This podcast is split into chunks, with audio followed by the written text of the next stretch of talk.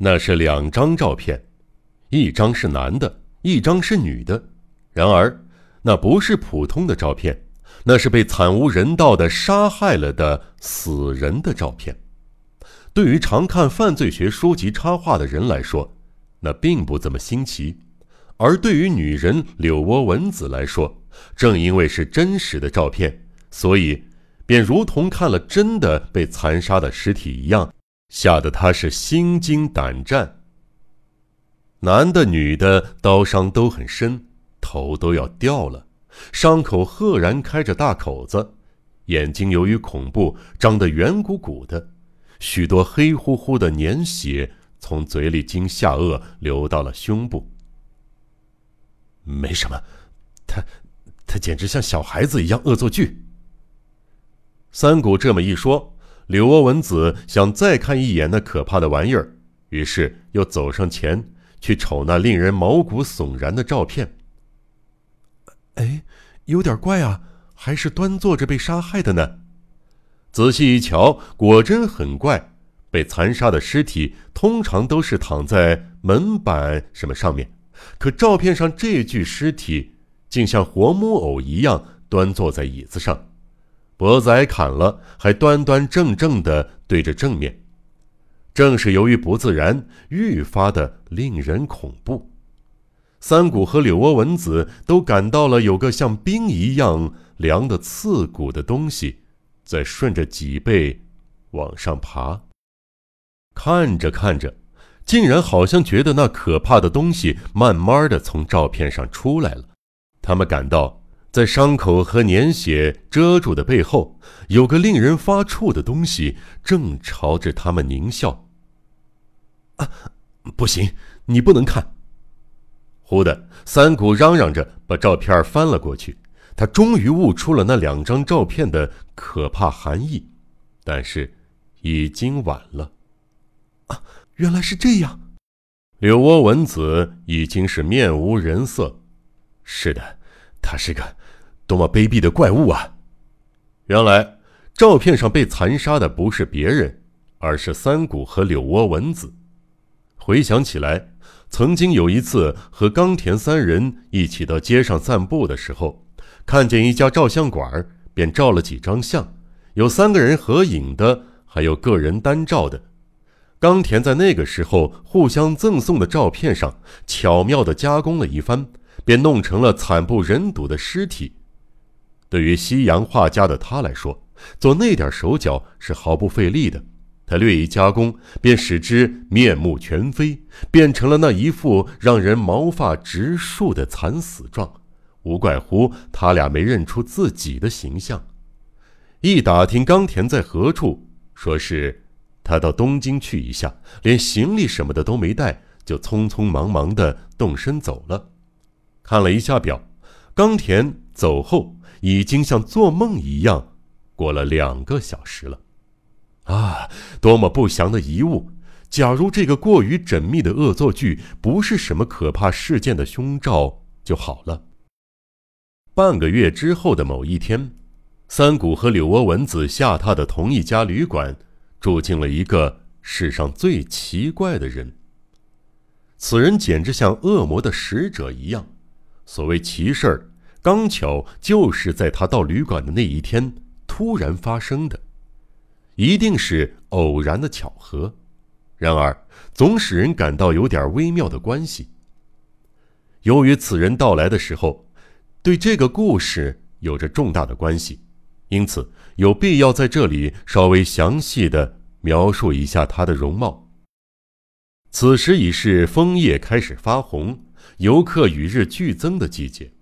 那一天，或许是因为天上蒙蒙的下着细雨。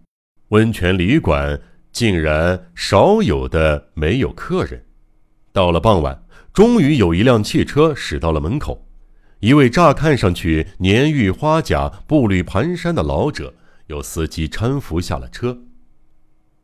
尽量住进旁边没人住的房间吧。老人操着鼻音浓重、含糊不清的声音，生硬的说着，登上了台阶儿。他似乎腿很不好使，在走廊里也不撒开手杖。这位来客腿瘸，鼻子残缺，令人骇然。不过，新做的那身合适呢绒外套却是很不一般的上等货，因此虽有残疾，旅馆里的人待他仍然是恭恭敬敬、彬彬有礼。他被带进楼下一间房间之后，就急忙操着怎么也听不清的声音，含混的打听道。呃，小姐，有个柳窝文子的漂亮女人住在这儿吗？如实回答之后，他又刨根问底的追问她住在哪个房间，男朋友是什么样的等等。之后，他掏出十块钱，说道：“不能对这个文子说，我打听过这些事儿，这是保密费啊。”那是什么呀？真吓人啊！等老人用完餐，撤下餐具的女招待在走廊的一角抓住了另一个女招待，一起窃窃私语：“那个人，你看他有多大岁数呀？”“是啊，好像有六十多岁了。”“不对呀，实际上好像要年轻的多嘞。”“可是他不是头发都白了吗？”“啊，所以就怪了。那白发是真的吗？”他还用墨镜遮着眼睛，就在里屋也戴着口罩，把嘴那块盖住呢。哎，而且还是假肢吧？对呀，对呀，左臂和右腿是假的，连吃饭都不方便。那那口罩，吃饭的时候摘下来了吧？哎呀，摘下来了，我吓了一跳呢。你知道口罩下面是什么？什么？那个女招待像被她自己吓了一跳似的，将昏暗的走廊扫视了一遍。什么也没有啊！赤裸裸的露着鲜红的牙床和雪白的牙齿，就是说，那个人没嘴唇的。说起来是有些玄乎，那位客人是个半拉人，也就是身体的三分之一是假的，最显眼的是嘴唇。鼻子也残缺的丑陋不堪，可以直接看到红红的鼻孔里边，眉毛连痕迹都没有。更为可怕的是，他的上下眼睑没有一根睫毛，难怪女招待怀疑他头上的白发也是假的。另外，此人的左臂是假臂，右腿是假腿，要说身上完整的部分，只有身躯了。后来。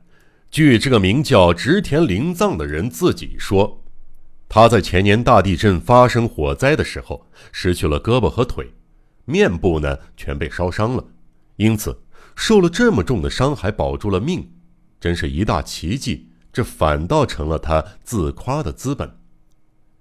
这个怪人叫他洗澡的时候，他推辞不去，可是女招待一走，他便拄着手杖，迈着假腿。哼哧哼哧地踏着地板，顺着长长的阶梯往谷底的浴室走去。也许是走惯了，他出奇地走得稳稳当当，身子灵巧地向前移动，敏捷地往下迈步。下了台阶儿，来到了鹿谷河岸边儿，那里有一座以天然岩石形成的阴暗的浴室。以为他是洗澡，却又不是。他从走廊来到院子里。从浴室外隔着玻璃在里边窥视，因为下着蒙蒙细雨，加上天色已近黄昏，水蒸气弥漫的澡堂里犹如梦中景色，幽暗朦胧。里边似乎有两个白乎乎的东西在蠕动，那是三股健壮的肌肉和柳窝蚊子光润的身体。温泉的澡堂也分男女浴室。可是，由于澡堂里边没有一个浴客，像空旷而灰暗的谷底一样，柳窝蚊子异常害怕，三股便进了女浴室。室内昏暗，又有水蒸气，连对方相距不到两米的身体都看不清。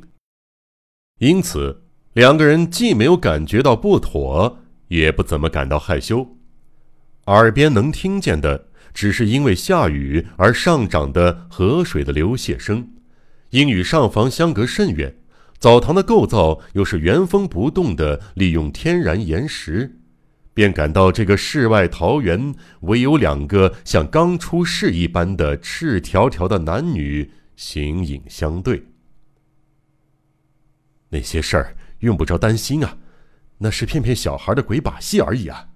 三谷泡在热水里，悠然的说道：“我我可不那么认为，我好像觉得他现在还在那一带徘徊呢。”柳窝蚊子像张画一样贴在油黑色的岩石上，